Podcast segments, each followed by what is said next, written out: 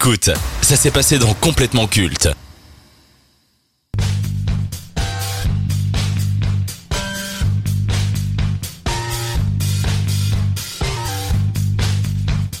Si les joueurs et les entraîneurs marquent l'histoire d'un club par leurs performances, leurs implications et les titres remportés, il ne faut pas oublier le président qui dirige et qui gère l'institution. C'est en partie grâce à leur travail et à leur gestion que l'équipe et le coach ont pu atteindre les sommets et avoir de bons résultats. Perez, Berlusconi, Abramovich, Agnelli, Kahn, tous ces grands noms du football ont mené leur club au sommet, tant sur le plan national que européen.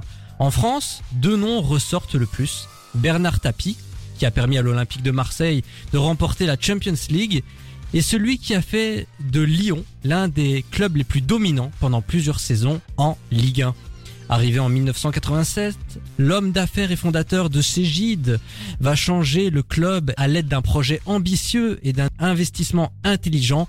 En trois saisons, Lyon avait retrouvé la Ligue 1 et la Coupe d'Europe. Dans le début des années 2000, c'était l'équipe à abattre. Ils seront champions de France sept fois d'affilée. C'était l'équipe la plus équilibrée et la plus belle.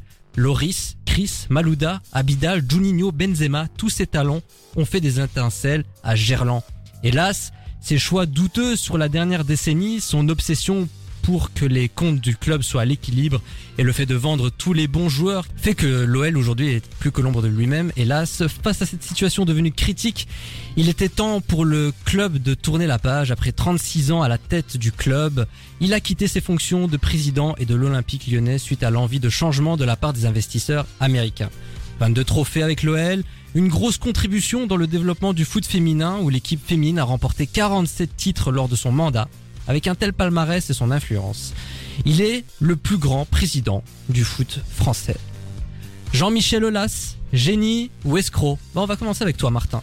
Euh, ben moi, honnêtement, je vais être quasi être catégorique. Pour moi, vraiment génie, euh, dans le sens où euh, bah déjà la, bon, pas juste sur la longévité, mais aussi le fait que tu en as parlé, notamment le fait qu'il a été assez précurseur sur le football féminin. C'est vrai qu'il y a quand même peu de présidents et de présidents hommes notamment euh, qui euh, ont sitôt, on va dire, investi sur le football féminin, ont mis les moyens.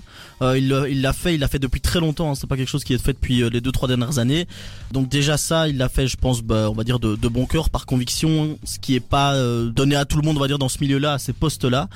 Euh, et puis même, enfin voilà, quand on en voit l'hégémonie de Lyon pendant pas mal d'années, le fait que ce soit un président qui a vachement apprécié aussi parmi les siens quand on voit ces images de départ où il est dans la tribune euh, des ultras avec ses ultras je pense qu'il n'y a pas beaucoup de présidents qui peuvent se permettre d'aller parmi leurs ultras en tribune franchement. quoi. Non c'est ça exactement tu vois il y a un truc ça témoigne quand même de quelque chose. Et puis euh, bon c'est vrai hein, parfois il, il, peut agacer on sent que c'est quelqu'un qui protège toujours l'intérêt de son club avant tout. Ça peut être apprécié parfois c'est un petit peu risible parce qu'il a pas toujours raison. Mais c'est compréhensible et je pense que finalement on peut que trouver que cet homme-là a été remarquable dans sa gestion de, Lyon pendant toutes ces années-là. Et toi Gerlando? Moi j'aurais dit euh, génie aussi, hein, euh, le mec il reprend euh, l'Olympique Lyonnais alors qu'ils sont au plus bas en, en, Ligue 2, il le fait remonter en Ligue 1, après il construit le club, il le refait remonter aux plus hautes marches du podium du côté de, de la Ligue 1 pendant des années, c'est, ça n'était jamais arrivé en Jusqu'en demi-finale de la Ligue des Champions. Demi-finale face au Real de Madrid, non? Ils ont battu le Real Madrid à de ah, oui, reprises. Oui, oui, quand je pense aussi à, ça, je pense aussi au stade OL. Hein. Je pense qu'il n'y a pas beaucoup de clubs en France qui peuvent se payer un stade. Mm. Et euh, franchement, euh, c'est quelqu'un d'admirable, comme on a vu, euh, comme Martin l'a évoqué, le football féminin où il a il a investi dedans alors que le PSG ni les grands clubs euh, euh, français n'avaient investi dedans. Je pense que l'Olympique Lyonnais c'est 7 Ligues des Champions, 8 Ligues des Champions féminines. Je pense que pour moi il a plus marqué euh, du côté féminin que du côté masculin et je pense que il va continuer dans dans le monde du football féminin parce que je pense qu'il y a que lui à qui ça peut parler.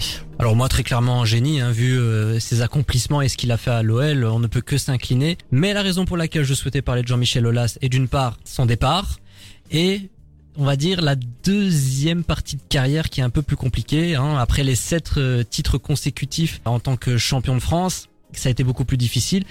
Est-ce qu'on peut dire qu'à cette période, ben, Ola c'était beaucoup plus un escroc au vu de sa gestion du club? Bah, il a aussi une concurrence qui arrivée aussi. Euh, moi, je pense qu'il faut pas sous-estimer ça. C'est que évidemment, on sait euh, ce qui s'est passé au PSG, les investisseurs qu'il y a, et c'est peut-être quelqu'un qui a été secoué aussi. Il a été habitué à être au-dessus de tout le monde, peut-être à, décider pour tout le monde, peut-être aussi comme Lyon a souvent, pendant longtemps, été ce club qui était vraiment au-dessus du lot en, en Ligue 1 et qui en a un coup s'est fait dépasser, largement dépasser. Et ça, peut-être qu'en termes d'ego, il l'a mal vécu. Ah bah oui, hein, largement. Moi, je pense que euh, l'Olympique Lyonnais c'est du made in France, alors que euh, on peut prendre le le, le PSG, c'est du made in QSI ou euh, d'autres clubs. Je sais pas si, si en France d'autres clubs qui Bah, ont été. L'OL, il y a quand même eu des investisseurs américains euh, Oui, depuis y a- quelques années. Sur la fin, ouais. Sur la Oui, ça, ouais. Alors que lui, euh, il a construit le club Made in France. Et Oui, c'est oui, un vrai. Français avec une entreprise française. Donc, euh, pff, ouais. Justement, est-ce que c'est pas la fin d'une époque, la fin d'une façon de faire dans le football français, avec un président français, des investisseurs français, des moyens venus de l'Hexagone. Est-ce que Olas représente la fin de tout ça? Je pense que oui, en quelque sorte. Après, c'est vrai que l'air de rien, euh, voilà, on dit tout cela, mais Lyon est pas deuxième derrière le PSG non plus. Donc euh, C'est là aussi, hein, où finalement euh, l'OL ils finissent assez loin depuis quelques quelques saisons aussi. Euh, Marseille a su re- redresser un peu la barre. Après, on a quand même des surprises encore en France. Lens arrive à faire une très belle saison, mais on voit que ça suffit pas malgré tout, et ça suffit pas parce que le PSG fait une mauvaise saison. On a le sentiment que pour que le PSG ne soit pas champion et vraiment une vraie concurrence, il en faudrait encore beaucoup. Ouais, Monaco, quoi. Ouais. Mais ça a un peu floppé aussi. Mais est-ce que l'Olympique également. ouais, est-ce que l'Olympique Lyonnais n'est pas euh, dans l'air du temps avec euh, tous ces statistiques et des trucs comme ça? J'ai l'impression que Olas était un peu dépassé par le football qui a évolué et changé. C'est un peu euh, une pratique à l'ancienne du ballon rond justement. Et c'est peut-être pour ça qu'ils ont décidé de se séparer de, de Jean-Michel Olas. Bah oui, probablement. Je pense qu'il y a un peu des deux. Il y a, c'est clair que il a une vision du football qui sans doute était plus tout à fait celle qui devrait avoir devrait avoir un club, on va dire, qui veut qui veut évoluer positivement aujourd'hui. Après, je pense que s'il est écarté aussi, c'est parce qu'il y a sans doute des investisseurs derrière qui, à un moment donné, ont envie de eux prendre les, les rênes du club en main et qui comprenaient bien qu'avec euh, Jean-Michel Aulas dans l'équation, c'était un peu compliqué. C'est vrai. Est-ce qu'il va manquer Bah oui, Jean-Michel. Aulas, Bah, c'est une légende. Qui a eu le plus d'impact entre lui et Bernard Tapie Pour moi, ce sont les ah, deux plus grands patrons du championnat ils sont français. Pas le même héritage. Hein. Bah, ouais, ça aussi. T'en as mais- un qui a une Ligue des Champions et l'autre. euh, ouais, mais non. qui, ouais, mais C'est- ouais. c'est c'est Bon, le mythe. T'en hein, as un Bernard qui est un peu un magouilleur et l'autre. Ouais, ça aussi, ouais. Mais c'est le mythe, hein, Bernard Tapie. Euh, Jean-Michel Lola, c'est plus pour le côté euh, football. Bernard Tapie, il joue dans d'autres milieux aussi. Hein, euh, C'est ça. donc, Oui, et puis je pense aussi qu'il y a quand même un héritage de Bernard Tapie. où Oui, c'est vrai. hein, bien sûr, il y a la, il y a la Ligue des Champions euh, 1993, mais on sait aussi toutes les affaires qu'il y a derrière. Je pense que c'est une, une période qui est un peu remise en question, là où je pense que l'hégé- on va dire l'hégémonie de, de l'OL pendant ces, ces 7 ans, 7 ans de titre, ça, ou 8 ans, Ouais, ans, ouais. Eh ben, euh, ça, je pense que ça sera jamais remis en cause. Et pour vous, Jean-Michel Aulas est-il un génie ou un escroc? Dites-nous tout sur dynamicone.be et sur nos réseaux sociaux. En tout cas, la rubrique génie ou escroc s'achève pour cette semaine.